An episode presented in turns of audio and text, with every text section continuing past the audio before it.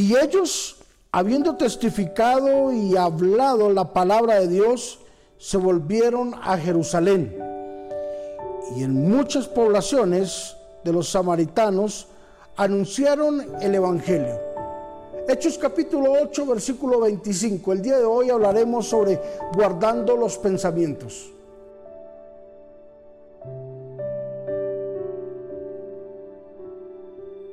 Durante un gran avivamiento de la iglesia, Pedro tuvo que confrontar a muchas personas sobre la palabra o sobre el Evangelio. Y entre ellos, un día tuvo que confrontar fuertemente a Simón el mago. Dice la Biblia en el libro de los Hechos capítulo 8, versículo 17 al 24, que Pedro oraba por los enfermos, imponía las manos, oraba y Dios lo respaldaba. Cuando Pedro colocaba la mano sobre los enfermos, los que estaban atados con espíritus inmundos huían los espíritus inmundos. Los que estaban enfermos eran sanos. Pedro colocaba la mano sobre los que estaban quebrantados y Dios los restauraba, sobre los abatidos y Dios los sanaba. Y en medio de esa multitud estaba un hombre llamado Simón el mago. Simón el mago ya había aceptado a Jesús, conocía de Jesús. Es más, dice la escritura que ya había bajado a las aguas. Era un hombre que había tenido una experiencia con el Espíritu Santo, había tenido una experiencia con Jesús. Pero el diablo tocó a la puerta de Simón el mago, ¿verdad? Y le dijo a Pedro de una forma desafiante y de una forma pecaminosa, le dijo, ¿cómo es que tú haces para poner las manos sobre los enfermos y que ellos sean sanos? Y le ofreció dinero, le dijo en otras palabras, dime cómo lo haces y yo te pago. Pedro lo volteó a mirar y le dijo, que perezcas tú con tu dinero. Porque el poder de Dios no es con plata.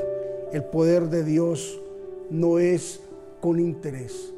¿Qué tal si guardamos nuestra mente, nuestro corazón de todo pensamiento que pueda tocar a la puerta?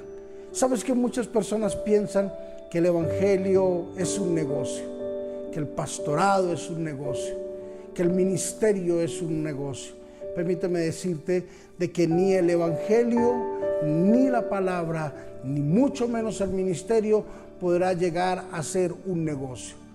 Guardar nuestra mente de estos pensamientos absurdos es una de las tareas más grandes que nosotros tenemos. Yo no diezmo, yo no ofrendo, porque es para el pastor. Eso no es así. Guardar nuestra mente, guardar nuestros pensamientos para el Señor y saber de que cada vez que ponemos la mano sobre un enfermo, Dios lo sana. Cada vez que oremos por una persona que esté atada a la droga, que esté atada a un vicio, tendrá con toda seguridad una respuesta grande y positiva para la gloria de nuestro buen Dios. Así es de que quiero animarte para que tú entiendas que debes de guardar tus pensamientos. Padre, bendecimos a nuestros hermanos y hoy hacemos un surco de protección en su mente, en sus pensamientos, Señor. Y no permitimos que el diablo pase, penetre su mente. No permitimos que el diablo tome control de sus pensamientos, de su vida, sino al contrario, Señor, hoy repelamos con la sangre de Cristo todo pensamiento absurdo que venga a golpear a la mente de ellos, todo pensamiento, Padre, que venga con intenciones diabólicas y satánicas, lo rechazamos en el nombre de Jesús y declaramos que tenemos la mente de Cristo actuando en nosotros.